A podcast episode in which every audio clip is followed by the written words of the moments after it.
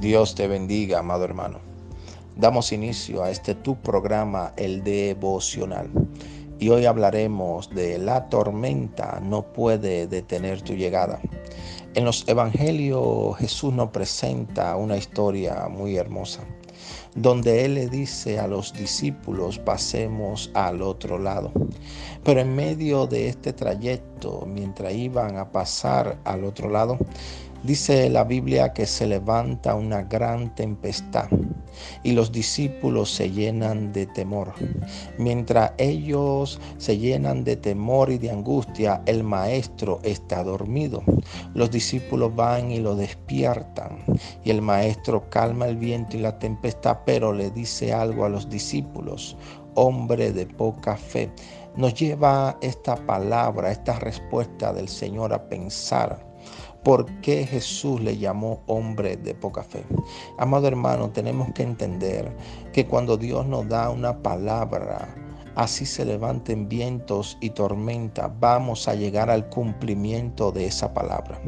No importa si Él no te responde y está en silencio.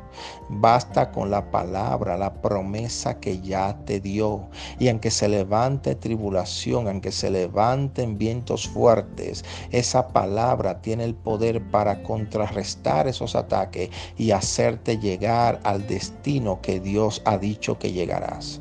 Amado hermano, no llegaremos al final porque Dios nos hable o no nos hable. Llegaremos al final porque Jesús está en nuestra barca. Aunque los discípulos temieron, ellos debieron pensar o debieron analizar que Jesús soltó una palabra y le dijo, pasemos al otro lado.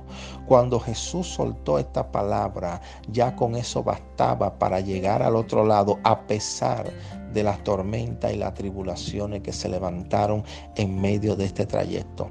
Quizá en este tiempo sientes que se te ha levantado vientos contrarios, que se te han levantado olas golpeando tu barca, déjame decirte que eso es parte del proceso, pero vas a llegar al destino que Dios tiene preparado para ti, porque ya Dios te dio una palabra y esa palabra se pone por obra para contrarrestar aquello que hace oposición para que no llegues allá y llegarás en victoria porque lo que Dios ha dicho de ti tiene cumplimiento. Dios te bendiga.